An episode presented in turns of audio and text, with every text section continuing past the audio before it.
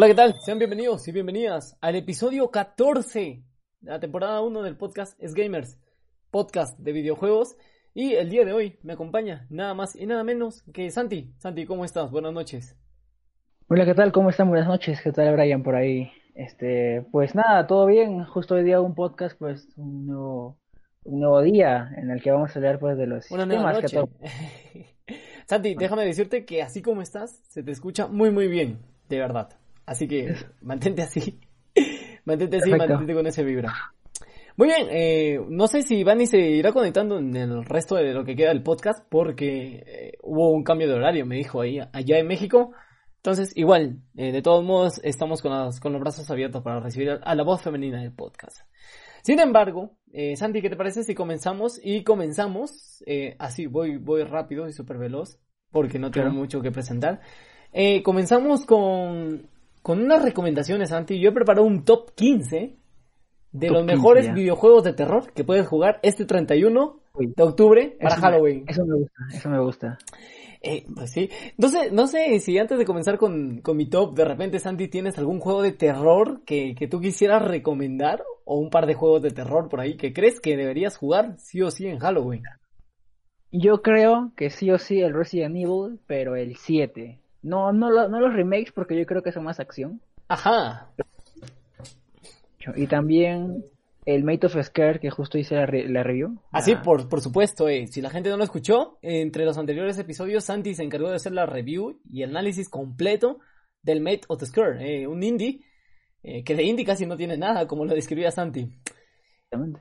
Eh, Y bueno, pues, ¿qué más, Santi? Bueno, ¿Tienes algo no, más para, ahí? no, para terminar entre esas dos cosas es que son terrores totalmente diferentes. Yo creo que el método pesquera es más tipo de estar sí o sí concentrado siempre en escuchar los pasos o los sonidos y tratar de, escaparte, ¿no? En sea- cambio, el Resident Evil 7 es más tipo ya un poco más o sea, es- el Mate of the Scare es diferente al Outlast, eh, ¿no? Eh, claro, sí. Porque en Outlast también te tienes que esconder eh, de los locos que te están siguiendo, pero creo que es diferente, como tú dices, ¿no? En el of the Scare tienes que prestar mucha atención al sentido del oído para que puedas escuchar los pasos de los enemigos. Es una mecánica que como que no se ha explotado mucho en la, en la industria y es algo bueno, ¿no? Y es algo bueno, así como también los temas que vamos a, a tocar más adelante en el podcast sobre la nueva generación. Eh, recordando lo que te decía Santi, ¿no? Comentábamos antes de comenzar a grabar. Este tema de, me encantaría decir algún día que estamos cansados grabando el podcast porque hemos hecho los unboxings, hemos hecho las reviews de las nuevas consolas. Vaya suerte que tienen algunos, vaya suerte que tienen algunos. Oye, Santi, ¿has Pues estado sí, viendo sí. ya videos de unboxings o to- to- todavía? Sí, sí, sí. He estado viendo reviews y pues la verdad que no hay ninguna sorpresa más allá de pues creo que la forma en la que han, bueno, el tamaño, en la que todo el mundo se ha sorprendido del tamaño. El- el tama- es, Eh, es que es grandísima la PlayStation 5, ¿ah? Ah. Yo pensaba que no, pero Ajá, y aparte de eso ha habido una mejor comparación entre los mandos, ¿no? Porque estaba viendo un unboxing en el que comparaba el mando de PlayStation 5 con el antiguo y como que tiene una más como que textura, no, no textura, sino este contorno o silueta como la del Xbox, ¿no? Es más como que anchita, más, la- más largos los, como que donde agarras los, ¿sabes el qué? mando. ¿Sabes qué, Santi? Me gusta, me gusta muchísimo la presentación de la Xbox Series X porque no sé si has visto el unboxing, pero viene como que bien empaquetadito, viene con su bolsita de regalo, la consola. Y, y no es tan grande tampoco como, como a comparación de la consola japonesa de Sony. No Sí, sé, o sea, qué- yo no creo sé qué te ha gustado a ti. eh, No sé cuál te ha gustado más a ti, por ejemplo. Eh, la verdad que a mí yo creo que más la de la Xbox porque siento que últimamente como que en, en general los, los fabricantes al cliente o al consumidor le están dando muy poco, o sea, solo lo básico, no es más, ya vemos con el iPhone 12, ni te dan cargador. es verdad. Entonces yo creo que al consumidor le están dejando como que dándole lo justo y yo creo que deben darle un poco más, ¿no? En cambio como, como el Xbox que pues vimos que te da una bolsa de regalo y pues un, un poco más, ¿no? ¿no? No darle justo solo lo que esperas, de repente te Claro, que dan la, más. que la experiencia del desempaquetado, porque ahorita, ahorita nosotros como gamers estamos en una etapa tan especial y tan bonita, en un cambio de generación, ¿verdad? Y, y nos encanta ver el tema de comprarte tu nueva consola, llegar a casa, y, y es que es indescriptible, no sé si te ha pasado, este Santi, eh, el sentimiento que uno vive como videojugador al abrir la caja de su nueva consola o de un- hasta incluso de un nuevo juego. Ajá, el sentimiento de tipo, de repente lo estás llevando en tu carro o en el, tú, mismo en, tipo en tu brazo cogiéndola y aquí te a casa y dices, quiero abrirlo acá en mitad de la calle. Es, es verdad, es verdad. Y, y, pues hay como una magia, una magia tan bonita cuando abres la caja, te das, la, te das el tiempo necesario para admirar los cables, cosa que después cuando ya tienes instalada la consola no le prestas atención nunca más. Pero el sentimiento es tan bonito, ese sentimiento, que, que no te lo quita nadie. Yo creo que mínimo debieron esforzarse más, al menos las dos compañías, eh, tanto Xbox como PlayStation, en mandarte, o como es la de una nueva generación, no es que sea como la PlayStation 4 y la Pro, ¿no? El, nuevo unboxing, ¿no? Porque eso tú ya, como que no hay nada mágico ahí, más o menos. En cambio, como es una nueva generación, debieron darte más, al menos en el unboxing, ¿no? Eh, pues, pues sí, pues sí. a la nueva generación. Bueno, toda la razón del mundo para Santi, todita la razón del mundo para Santi. Eh, sin embargo, nada quita el hecho de, que próximamente en algunos días muchos afortunados ya estarán con las nuevas consolas. Eh, algunos seguro para Navidad, eso tenlo por seguro, debajo del árbol de Navidad estará. Y bueno, pues ya, ya veremos qué pasa con nosotros, ¿no? De hecho, Bunny había hecho la reserva para el Xbox Series X pasa que como todavía no somos tan influyentes, no recibimos nosotros, sino que nosotros íbamos hasta el, hasta el 10 de noviembre.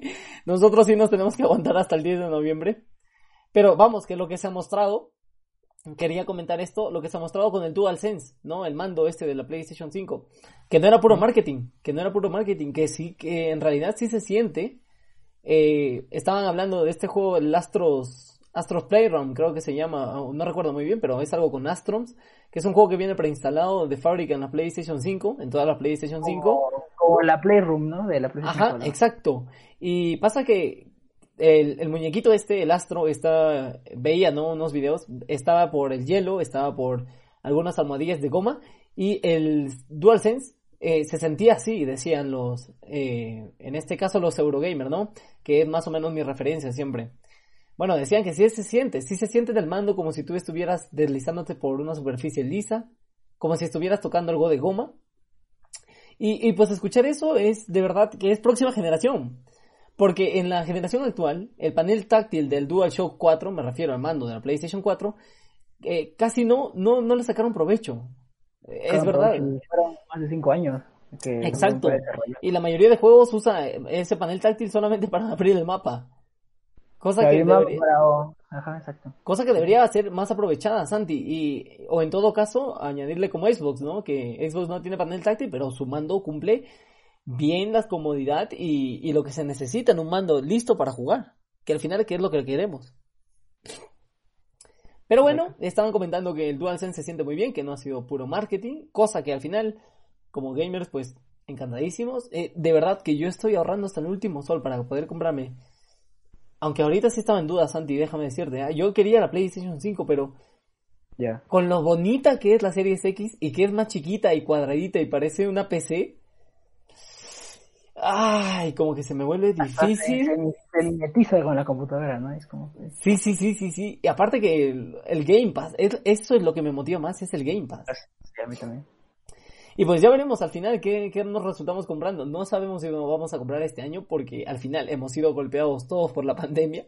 Y bueno, pero ya saben, los sueños siempre son posibles, ¿no?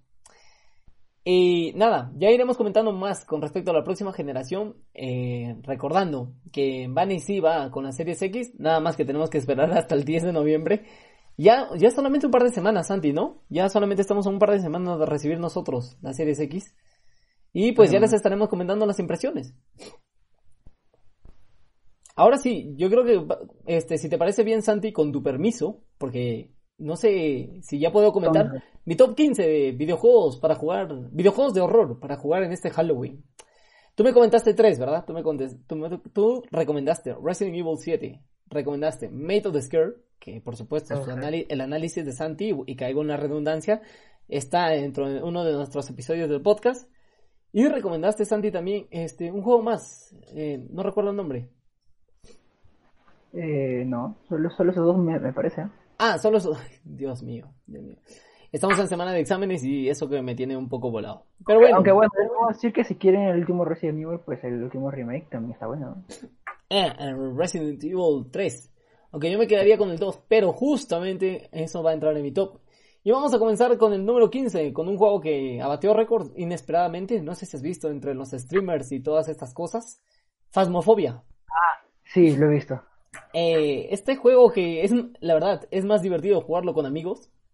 Y Sí, Santi, dime, Santi, dime. Eh, que te das cuenta los juegos que están triunfando son los que son no son los triple A de toda la vida, sino son los que son para jugar, que son fáciles para jugar y con amigos, ¿no? Sí, es verdad. Y, que no, no, tampoco no son juegos exigentes gráficamente, ¿no? Son juegos simples. Eso es lo que lo hace que todo el mundo pueda jugarlo, ¿no? Que no sean tan exigentes. Me parece que los desarrolladores están tomando conciencia de que si quieren que su juego salga a más público, no deberían hacerlo exigente gráficamente. Porque no es necesario tener buenos gráficos para atraer un montón de gente. Que se pueda jugar pues en la, mayoría de dispositivos, o sea, bueno, también en cualquier gama de PC y como vimos en el Game Game Impact, que puedes jugar hasta, en tu Android. Que puedas, falta, que puedes jugar en, tu televisor Smart TV. Sería interesante ver eso, pero bueno. Phasmophobia, que a diferencia de Left 4 Dead y Dead by Daylight, eh, Phasmophobia trata de capitalizar, ¿no? Eh, más o menos todos los elementos más ligeros y sociales que se puede reunir dentro de un videojuego de este carácter. Eh, bueno, se puede decir que en el sentido del juego es cooperativo para cuatro jugadores y no, no es un juego que tú podrías jugarlo eh, directamente, ¿no? Sino que es como si tú tomaras un rol de investigador, no sé, de repente una persona, tomar el rol de una persona paranormal, o bueno, o estás completamente bajo tus cabales, ¿no? O qué sé yo. Lo que me gusta es que cada uno tiene un rol, ¿no? Dentro del, grupo, ¿no? Puede ser el que lleva la cámara, otro puede ser el que tiene que leer, me parece, una cosa así. Ajá. De eso hace que sea más fácil el juego en equipo. Pero creo que el juego antes de jugarlo necesitas ver un, un, tutorial o más información del juego, porque si te aventuras así nomás vas a perder. Exacto. O que tengas amigos también que ya lo estén jugando y que te enseñen, ¿no? Tomar un rol más, más, el más, el rol más básico. Entonces, eh, bueno, el juego básicamente se encarga de, que tú y tres amigos más tienes que recopilar la mayor evidencia posible.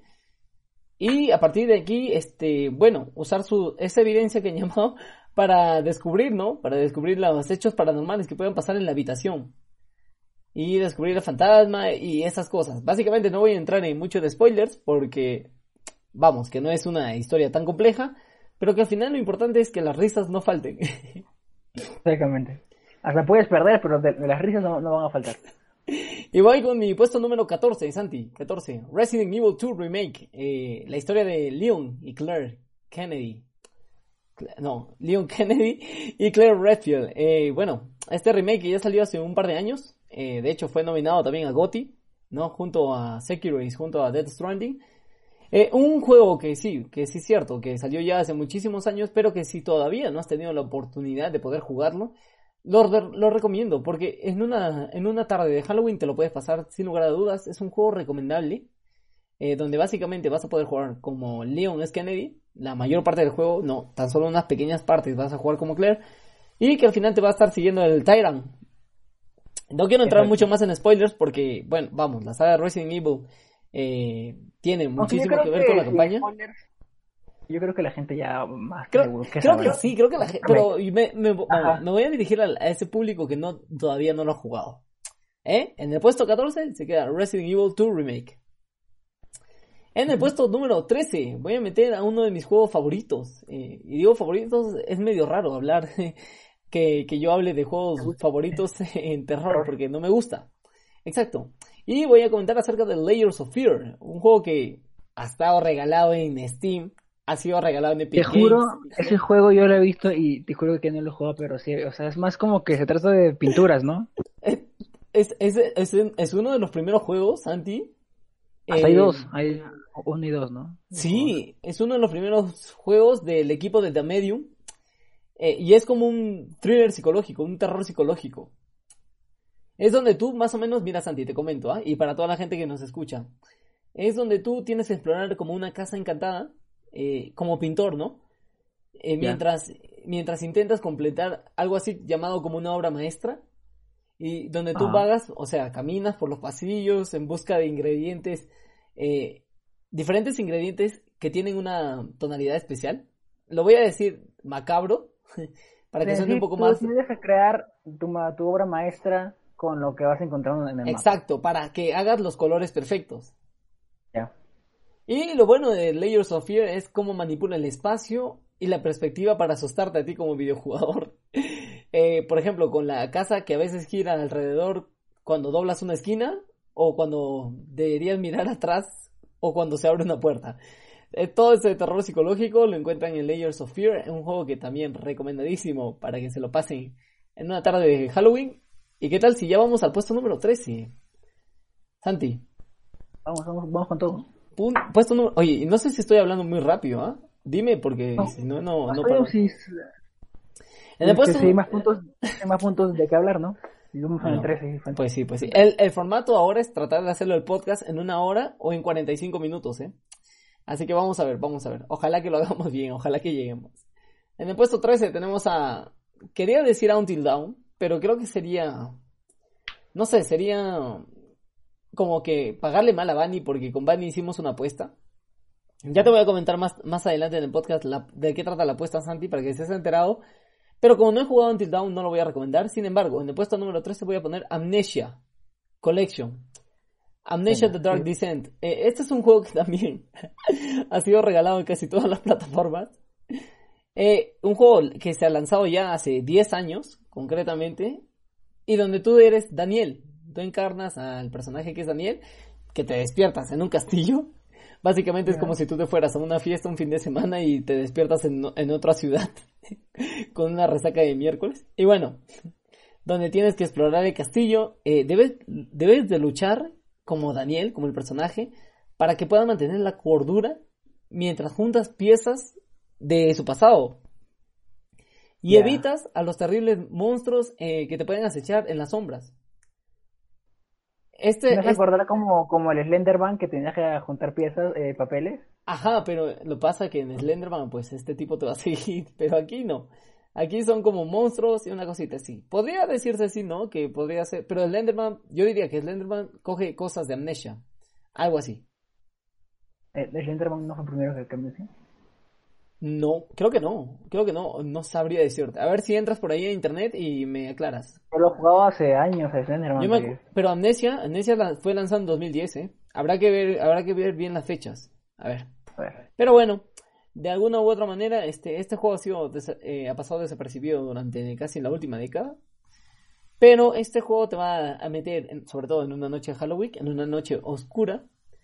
Y yo recomiendo que lo, te pongas los auriculares y que lo juegues. A pesar de que yo no lo he hecho así. Pero, pero que en mi cuarto, en mi cuarto. ¿Jugaste a, las, a, las, a las 10 del día, a las 10 de la mañana? no, no, no. Tampoco, tampoco. A las 10 de la noche, en mi cuarto, luz apagada, con, con mi parlante. y bueno, ahí está. Amnesia que está disponible en casi todas las plataformas. Si mal no me equivoco, está hasta en la Switch, creo, últimamente. Paréntesis. El, el Enderman salió en el 2012, así que sí, tiene Sí, ya, ya, me imaginaba. Bueno, bueno, ahí estamos, ahí está. Sigo manteniendo todavía mi credibilidad, Santi. Gracias, gracias. Eh, otro juego, puesto número 12, Santi. Little Nightmares, Pequeñas Pesadillas. Este, este es un indie muy, pero muy bueno este te lo puedes pasar en una tarde eh, o en un día, diría yo, eh, y digo yo en un día porque a pesar de que la historia no es tan larga, juego que tenga rompecabezas, me mata.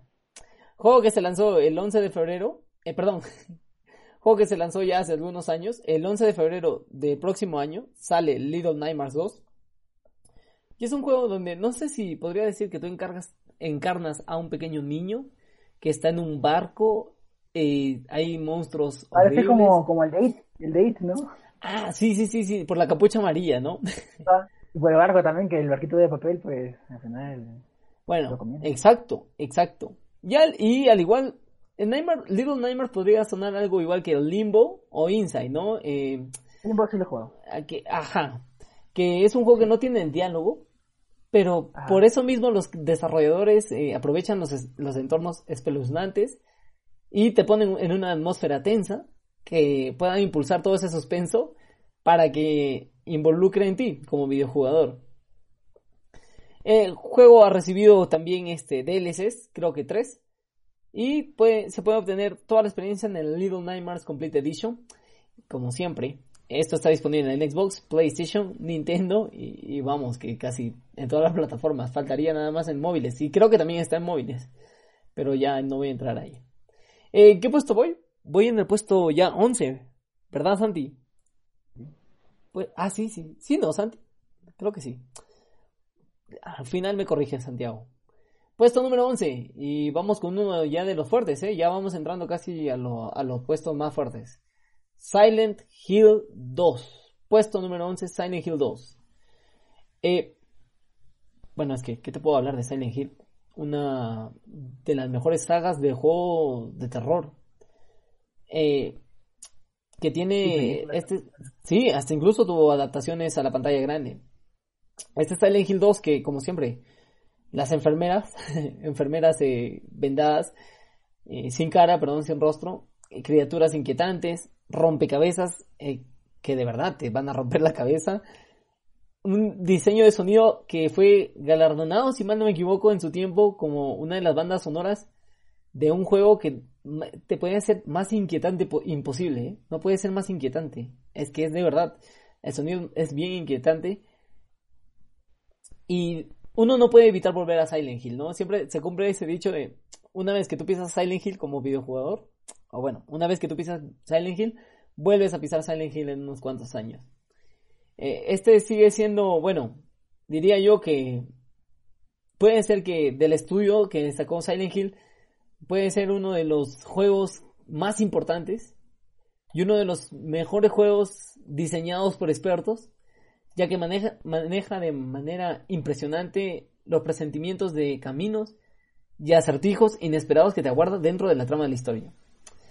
y además es más como que han trabajado detrás sobre el cómo eh, eh, meter el terror psicológico, ¿no? Ah, exacto, exacto. Y si mal no recuerdo, y, ya esto no entraría en el top, pero aquí quiero hacer un paréntesis. Yo, el primer Silent Hill que jugué fue el Homecoming en PlayStation Portátil, en la PSP. Me pareció una obra de arte. Eh, después pasé a Shattered Memories, que me pareció una obra de arte. Silent Hill 1, Silent Hill 2, Silent Hill 3. Pero puesto número 11 yo recomendaría Silent Hill 2. Atención ahí. Ya saben. Esto, este Silent Hill 2, si mal no recuerdo, creo que es de la PlayStation 3, Santi o de la Xbox 360. Eh, bueno, esa generación, me parece que es la generación anterior. Y bueno, pues esto ya entramos a lo más fuerte, fuerte, más fuerte, fuerte, ¿eh?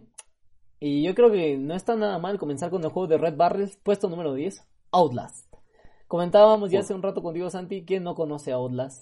Vamos, que por favor. Que, ¿Te gustó? ¿Qué te gustó, Santi?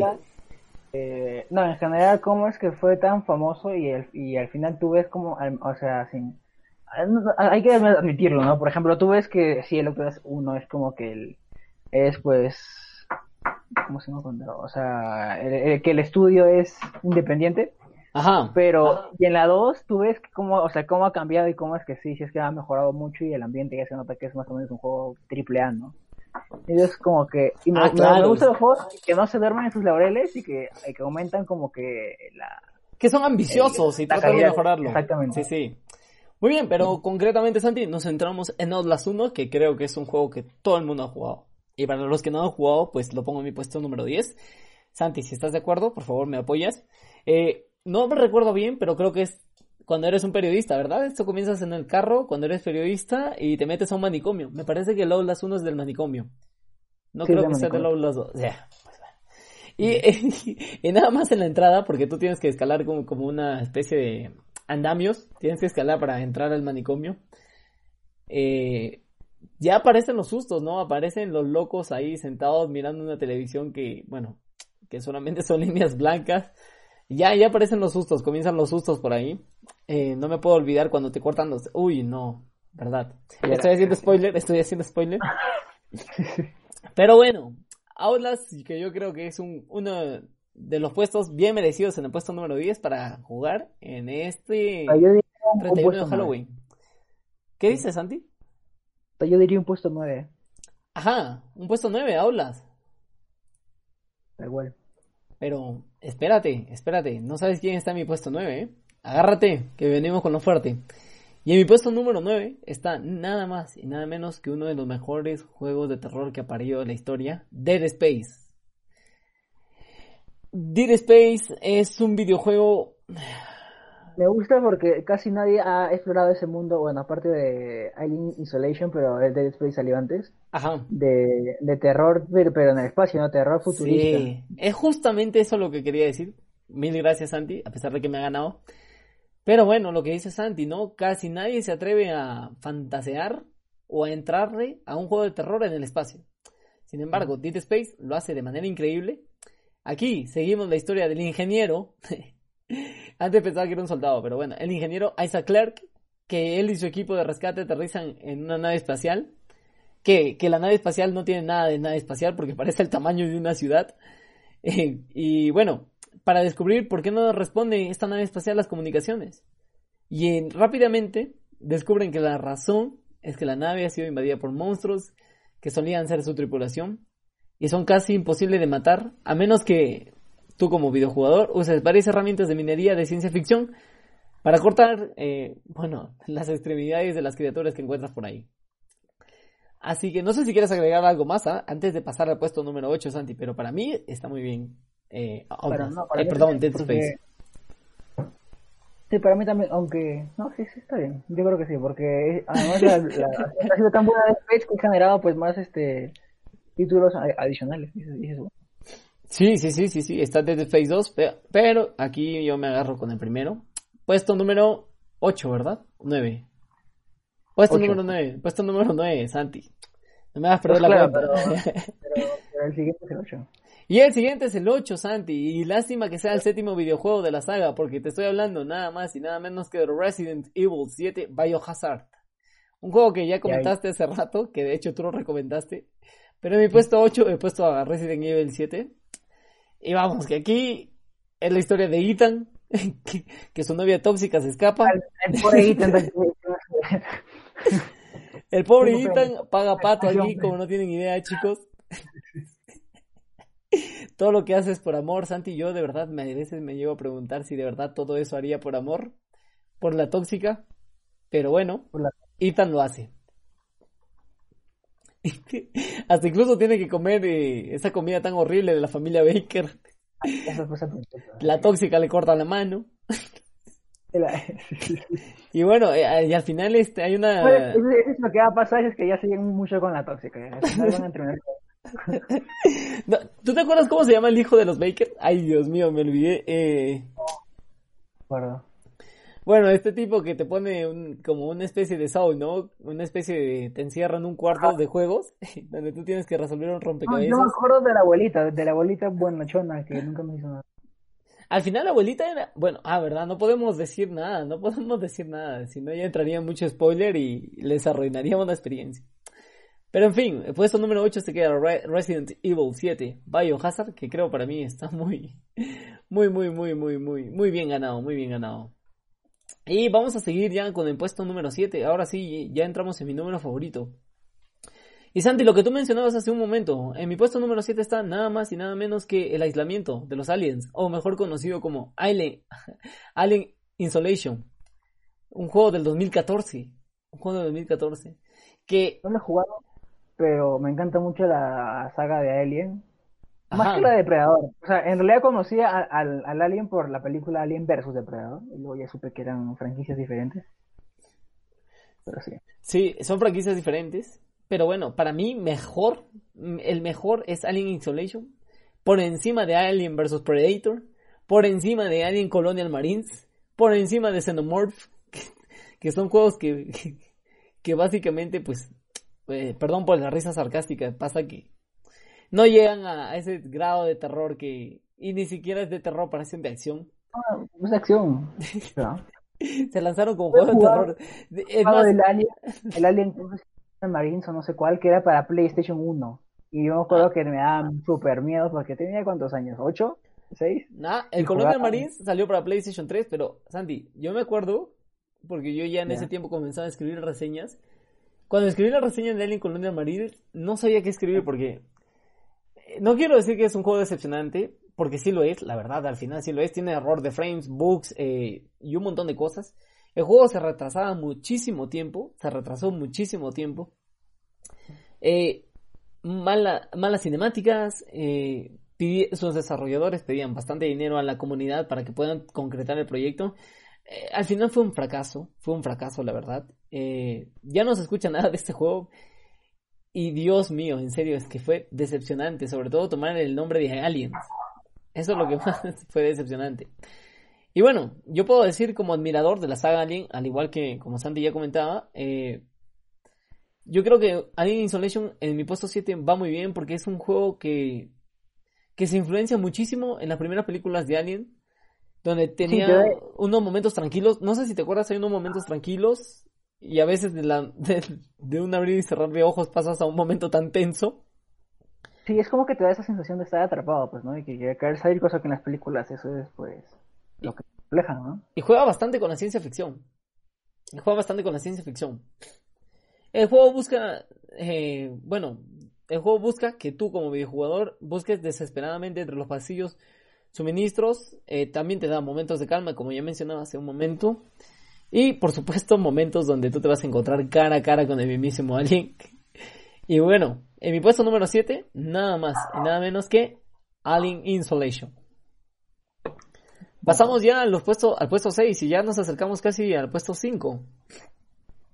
En mi puesto 6, Santi, eh, yo estaba mucho en, en debate porque la verdad no sabía si, si recomendarlo o no. No sabría si, si entraría en un juego diciendo, diciendo así, entre nos, de, terror, de terror. Pero bueno, el juego de terror para el puesto número 6 que yo recomiendo es Red Dead Redemption Undead Nightmare, que es este juego de... ¿Cómo decirlo? No sé si, no sé si son este, zombies. Sí, o sea, es de Red Dead Redemption, ¿no? Que todo el mundo sabemos de qué trata. Pero es, es que no sé si es como zombies o algo así, pero el juego es muy bueno, ¿eh? Por eso está mi puesto número 6. Un juego que se lanzó en el 2010, que ya lleva muchísimo tiempo. Este fue para la generación del PlayStation 3, de la 360. Eh, y fue uno de los... Bueno, sí, muchos, muchos reseñistas de videojuegos, muchos colegas, eh, cuando reseñaban el videojuego decían que como ellos, la mayoría de ellos venía de, de, tierras así, de vaqueros, ¿no? Por decirlo así, eh, les hacía recordar bastante su tierra, ¿no? Y, y lo que se sentiría vivir una pandemia de zombies en, sus tierras. Y yo creo que vale la pena porque en sí es un juego muy entretenido, muy divertido y recordamos que aquí no estamos puntuando juegos de mejor de, de, peor a mejor, sino que solamente estamos dando un, un top, un top 15 de los mejores ah, juegos para jugar en Halloween. De gustos, ¿no? Porque es mejor uno que no le gusta la acción, el Myth of Scare le parece un juegazo. Por supuesto, por supuesto. O el y lo considera como top 1, ¿no? Exacto, exacto, exacto. Aquí, aquí no estamos dando que quede eso de, claro, no vaya a ser que entremos en debates. que ya sabes, con eso de las redes sociales, pues podemos entrar en debates. Y ya vamos al puesto, ya Santi, ya llegamos al puesto número 5. Y en el puesto número 5 voy a recomendar a uno de los juegos que, que fueron vetados, fueron muy polémicos, aunque yo creo que se pudo haber merecido un poquito un poquito de, menos veto, ¿no? Porque al final el juego indicaba que era para mayores de 18 años, pero vamos, al final, por ejemplo, en nuestro caso, y, y te estoy metiendo a ti también en la piscina, Santi, hemos jugado GTA sin tener 18 años. Pero estoy recomendando nada más y nada menos en el puesto 5 a Manhunt, que es un juego... Eh, lo vetaron. Lo vetaron en bastantes países y es que los remates que tiene el juego... Eh, pues eh, son muy sangrientos, son muy visuales y, y sí, que sí, al final eh, se podría ganar el veto, ¿no? Sobre todo en esos tiempos que se vivía con muchas, muchas de estas cosas. Eh, pero bueno, Manhunt es un juego de Rockstar, eh, también está Manhunt 2, eh, uno de los juegos más, más sádicos, más... Que bueno, que sí se presta, es uno, es uno de esos juegos perfectos para jugar en una noche de Halloween. No sé si has tenido la oportunidad, Santi, alguna vez de poder jugar este un Manhunt. Eh, no, no, no, no he jugado. Eh, yo recuerdo muy bien haberlo jugado, bueno, haber tenido la suerte de poder jugarlo en PlayStation 2 y en PSP, el Manhunt original, una obra de arte sin lugar a dudas. Y a pesar de que no me gustan mucho los juegos de terror, he tenido que jugarlo y pues mira, ahí estoy, ahí estoy. Ya entramos en el puesto, como le dice, ¿no? Puesto de madera, en el puesto 4. En el ya, ya, cada vez vamos. Perdón, Santi, no te, no te escuché claramente. Ya vamos a entrar en el podio, aunque el podio es a partir del 3. sí, ya estamos en casi, casi, casi, casi el, el podio. Pero en el puesto número 4 tenemos nada más y nada menos que, que uno de los juegos eh, me, me, me tramo porque, perdón, me trago porque me hace recordar tanto a, mi infancia, digo infancia y pubertad, y voy a recordar, y, perdón, y voy a nombrar a este juego que lo pude jugar en PSP, también salió en PlayStation 2, eh, por supuesto, también está en otras plataformas, que se llama Obscure, Obscure The Aftermatch, donde tú tenías la posibilidad, es uno de los juegos de terror donde tú tienes la posibilidad de, de tener a un compañero más y jugar en cooperativo de dos la campaña. Eh, básicamente son donde jóvenes en su fraternidad hacen una fiesta y en la noche pues pasa de todo. Eh, bueno, ya ah, sabes, la típica, la típica novela adolescente, donde pasa de todo. Y bueno, donde se tienen que enfrentar a diferentes eh, cosas paranormales. este, estoy hablando de monstruos, estoy hablando de todas estas cosas. Ya en las cinemáticas, ya en las cinemáticas también son visuales, ¿eh? Eh, se ven desmembramientos y todas esas cosas. Yo creo que es uno de los juegos para jugar en cooperativo en una, en una noche de Halloween. Y más que todo con amigos queda. Y con amigos queda, exacto. Vamos ya al puesto número 3, sentamos en el podio. Recordando una vez más que estos no son los juegos de peor a mejor, ni de mejor a peor, estos son solamente 15 juegos que se me han ocurrido. De hecho, se me están ocurriendo porque todavía lo sigo pensando en el puesto número 3, 2 y 1. Yo creo que voy a recomendar en el puesto número 3 a Doki Doki. No sé si has escuchado de eso, Santi. No lo he escuchado. Doki Doki Literature Club o Club de Literatura. Acabo de ver que es de. Ah, es, un anime de colegio. Eh, suena, suena anime, pero es como una novela visual. eh, lo importante de poder jugar a Doki Doki Club de Literatura en una noche de Halloween es que utiliza temas delicados y los elementos visuales. No te interrumpo, pero si no te interrumpo me olvido. Hay una, hay una, hay un juegazo que es así también, anime que es este, Catherine me parece. Ah, pero, pero Catherine no es de terror. Sí, terror, pero. Catherine es juego de los infieles. No, mentira. oye, me encantaría, me encantaría hablar de Catherine en un episodio de podcast para el 14 de febrero. Juegos que debes jugar con tu pareja. Catherine. No estaría mal, ¿eh? Recomendar ese juego. Al final, el que juega con su pareja sale muerto. De ahí, porque las preguntas que te hace Catherine para que sigas ascendiendo dentro del inframundo para poder salir de esa pesadilla, pues sí son comprometedoras, ¿eh? Al final el que no termina, eh, el que no termina con sus placas gana. ya ven que somos hombres de Dios, pero al final se nos presenta el demonio ahí. Pero bueno, voy a seguir hablando de Doki Doki para terminar de una vez este top 15 de videojuegos que recomiendo para este Halloween. Y, bueno, tocaba, decía que tocaba temas delicados y que los elementos que se ven en pantalla eh, son muy gráficos, ¿no? Son muy visuales a, lo largo de toda su narrativa, por supuesto. Eh, va a superar las expectativas de todo el mundo. Eh, esto a mí, cuando yo lo toqué, pues de manera indescriptible superó mis expectativas. Eh, se trata así de un juego de PC, esto tengámoslo en claro, pero que tiene la capacidad de ser único, o sea, no, no quiere ser a otra consola. Y rompe con la cuarta pared, donde usa un gran efecto y algunos secretos dentro de los archivos del texto del juego. Eh, por ejemplo, hay momentos en los que nos pueden permitir a nosotros como, jugador, hay momentos en que nos pueden permitir a nosotros como jugador influir en la progresión, ya sea a través de opciones de diálogo o elegir con cuál miembro del club interactuar en determinados momentos. Pero que al final todo esto eh, o todo eso está al servicio de prepararte para cuando el juego revele su verdadera naturaleza. Esto al ser una novela visual comienza plano, pero poco a poco cuando ya va ya la trama se va desatando, eh, pues es una historia que te atrapa y, total que al final ibas a jugar media hora y resulta jugando tres, tres horas. Y bueno, eh, es uno de los juegos más horripilantes porque en medida de su historia, o en medida de ritmos de su historia, eh, trata muchos temas, temas que, que son actuales incluso en estas pandemias y bueno, ya no quiero entrar en más detalles porque sin duda es una de las novelas gráficas que más recomiendo, así que ya saben, Doki Doki, Club de Literatura, han puesto número 3, bronce, broncerilla, broncerilla. A Doki Doki. Ya entramos al puesto en plata, Santi. Puesto de plata.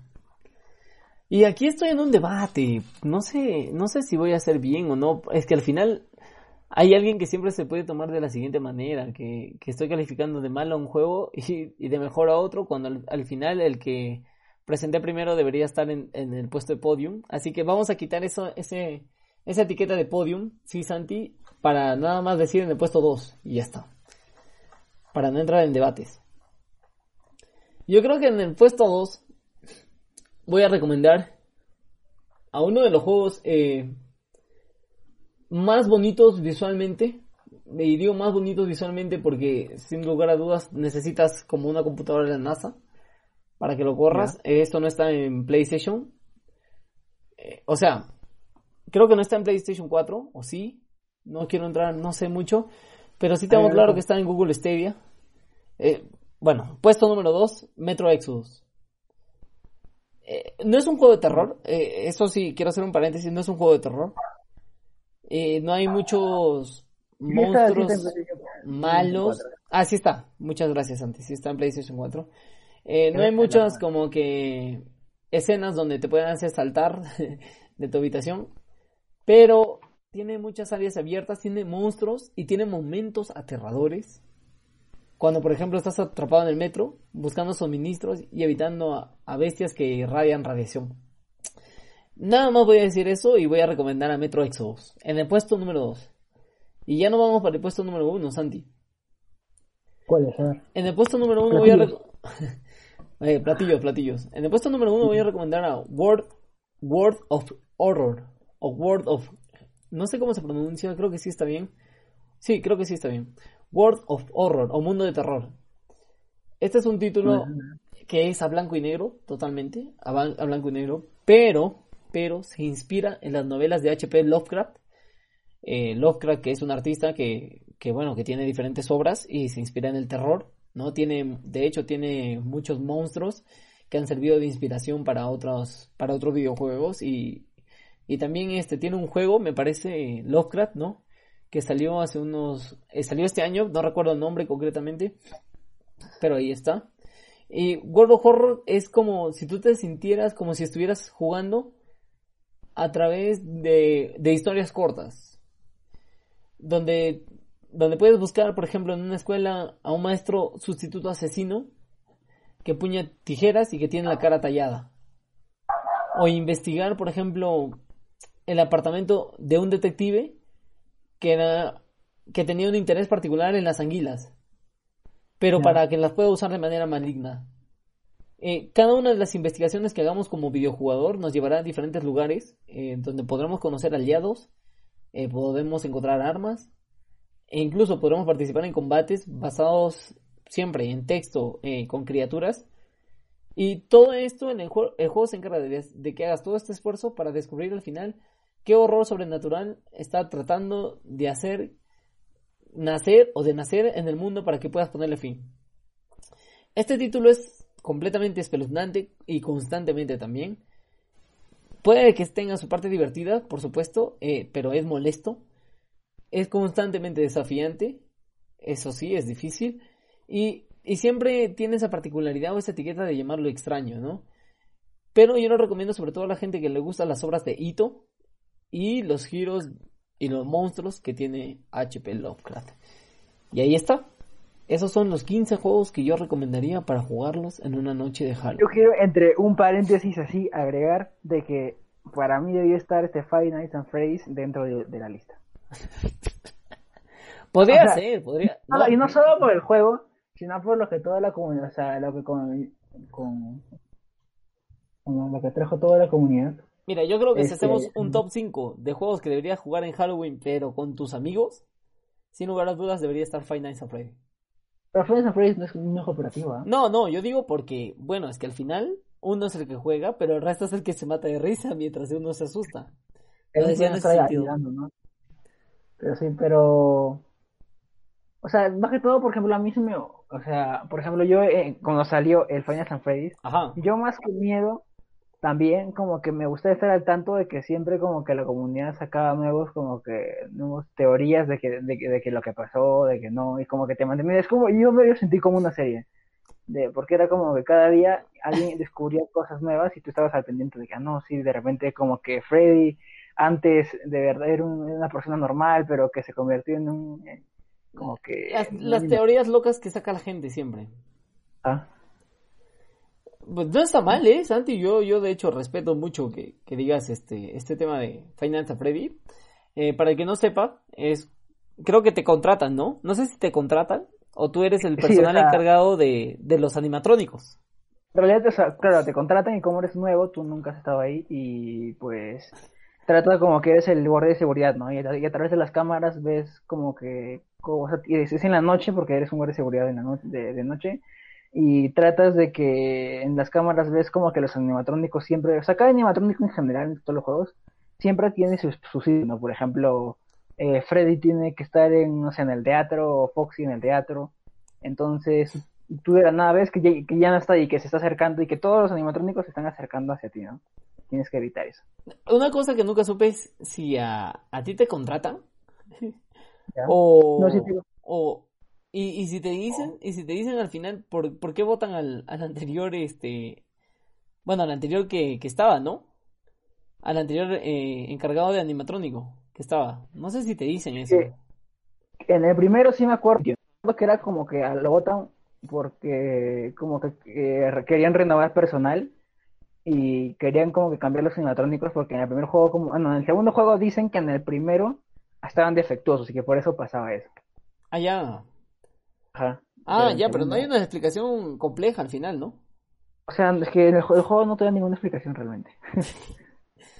Bueno, es que tampoco no tiene una historia eh, tan compleja tampoco. Pero bueno. Decirles que en Steam hay rebajas de Halloween. Ajá, Santi, a ver, 2 de noviembre. ¿qué nos tienes, qué nos tiene Steam? Y bueno, Steam nos tiene, bueno, no, del 29 de noviembre al 2 de noviembre, no, del 29 de octubre al 2 de noviembre, ¿no? Ajá. Eh, tiene, ahí está, mira, de Little Nightmares, el que justo me dijiste ahorita, está a 10 soles, por ejemplo. Uy, perfecto. Casi serían, a lo largo de, serían, 10 soles serían 3 dólares. 3 dólares. Ajá, 3 Ah, dólares y Ahí algo. está, ahí está, mira, y el Resident Evil 2 está 52 soles, que son como 25 dólares. 25 dólares aproximadamente, probablemente menos. Hoy estoy, estoy diciendo lo que has dicho en la lista, ¿no? Porque hay, hay más, obviamente, hay, hay más juegos. Ajá. Eh, hay otro, el Metro Last Light Redux. Uy, buenísimo. Está a 3 dólares, 3 dólares, ¿eh? Uy, precioso, ¿eh? Casi 10 soles también. Y pues hay mucho más. Por ejemplo, ahorita me está el Pacify, creo que sí me suena y que es bueno.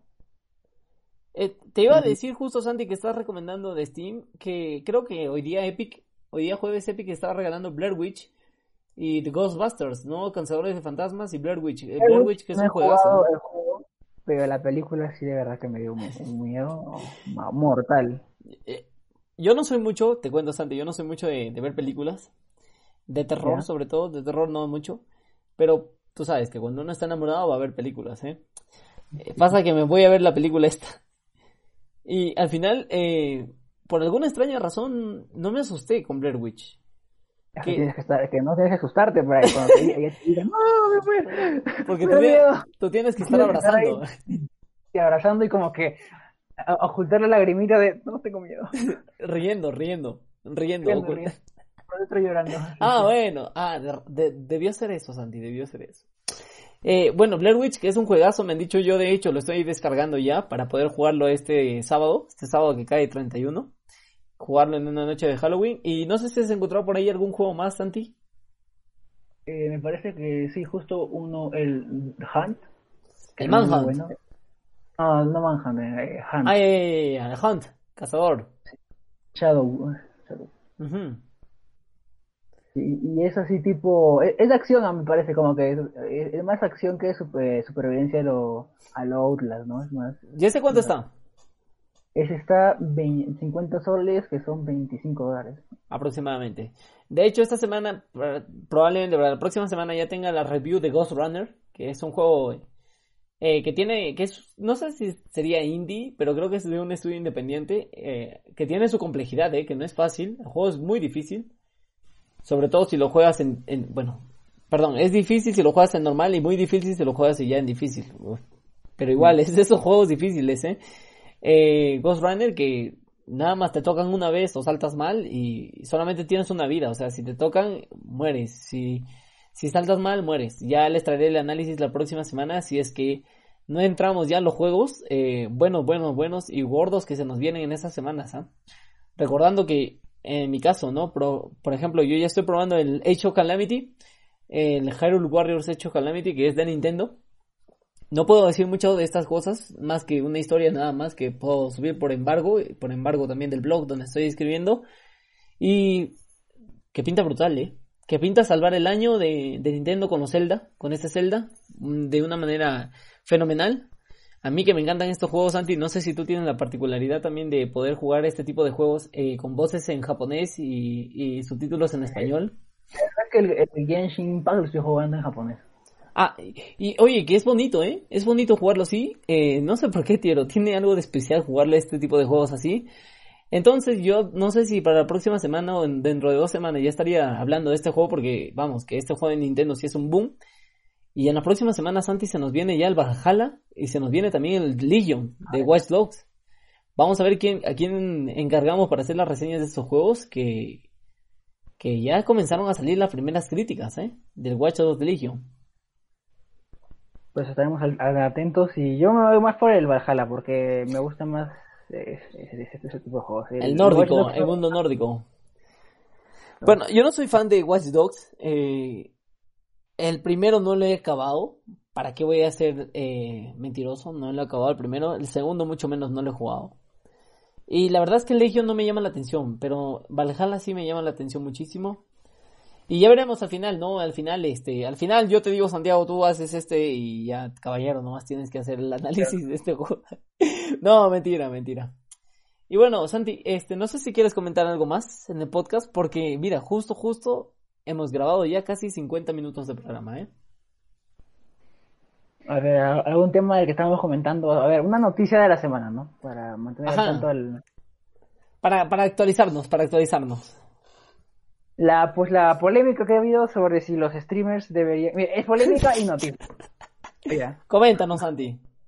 La polémica de si los streamers porque justo un, desarrollador de una compañía de videojuegos no, no, no, sé exactamente cuál este nos dijo dijo por Twitter que los streamers deberían pagar por los derechos del juego para poder pues transmitirlo en, sus, en sus canales. Ajá cosa que toda la comunidad se vino encima y dijo que no, porque era publicidad pues en el juego, cosa que es cierto, porque hay varios juegos que hay varios juegos indies que han surgido por la más, más que todo por la comunidad que los ha pues sacado a la luz. ¿Tú, crees, Santi, ¿tú crees, Santi, que la gente debería, o sea, debería pasar eso? ¿Tú crees? Yo creo que no. Yo, mira, yo, yo creo que al final eh, los streamers son los que hacen propaganda gratis a los juegos. Y, o sea, y como le he dicho, acabo de decir también que hay juegos que han, surgido solo por la, por la comunidad y, no porque es un juegazo también. Exacto, exacto, eso es lo que te iba a decir. Eh, este es un tema muy complejo que, que al final yo no creo que pase. Eh, sin embargo, tampoco no, no suena descabellado eso de, de que le cobren un derecho a los streamers. Pero no creo que pase, porque al final el streamer es el que hace la propaganda e incluso hay casos donde streamers, por jugar videojuegos que habían muerto hace muchos años, los han resucitado, ¿no? En una especie de resucitación y que la gente ha comenzado a jugarlos. Por ejemplo, el Prop Hunt. No sé si has escuchado de ese juego. No, no, no, no. No he escuchado la verdad. El Prop Hunt es como, el, ¿has escuchado el Garry's Mod? Eh, sí, sí, sí, por supuesto, por supuesto, también eh, juego. Eh, Garry's Mod en general, o sea, Garry's Mod es como que mods que abarcan todos los personajes de High Life, me parece. Ya. de High Life, entonces el Garry's Mod es como que una plataforma o como que, por así decir, una herramienta de mods que te permite hacer minijuegos de los del High Life, por ejemplo, porque son, la mayoría son personajes o, o enemigos o armas del, del High Life, pero no es el High Life en sí. Entonces deben salir como que varios minijuegos, ¿no? Como eh, Terrorist. Ah, Terrorist, ya, Prop Hunt y varios así, ¿no? es como que los desarrolladores le daban herramientas a, los, usuarios para, o a la comunidad para poder desarrollar como que sus minijuegos con las como con los personajes o armas de los de esos juegos. Ah, o sea, es como si bueno, ya, sí, te, entiendo, sí te entiendo. Como que, por ejemplo, los desarrolladores de, no sé, de, Call of Duty te den como que herramientas para que poder tú crear sus minijuegos. Ah, mira, es como si te soltaran algo del, del código. Ah, por así decirlo. O bueno, y, al final, eh, esto aporta, Santi, ¿no? Al final esto aporta, esto hace crecer a la comunidad. No, y si son tan famosos que otros juegos también lo adoptaron, porque, por ejemplo, el Minecraft en sus, en sus servidores multijugadores, a, raíz del Prop Hunt, que es un, mini, un minijuego del Garry's Mod de, este juego, que es como que, por así decirlo, eh, eres un cazador o eres una persona, no un cazador, que y tú como, tú tienes que ocultarte, o sea, por ejemplo, es, un, es uno que es el cazador y los cinco son personas normales que tienen que transformarse en objetos. 13. O Friday claro, the, tienes que convertirte en, objetos de una habitación. que tipo, por ejemplo, imagínate que estás en tu cuarto y, tú puedes convertirte en un televisor. Ya. Y si ve que el televisor está movido o está chueco, dice, ah, como el televisor no es así, está chueco. Como que te ataca y te mata. Tienes, que mimetizarte con el entorno, o con la habitación, o con la calle. Pero supongo que te dan unos minutos para que te familiarices con tu entorno. Ah, exacto.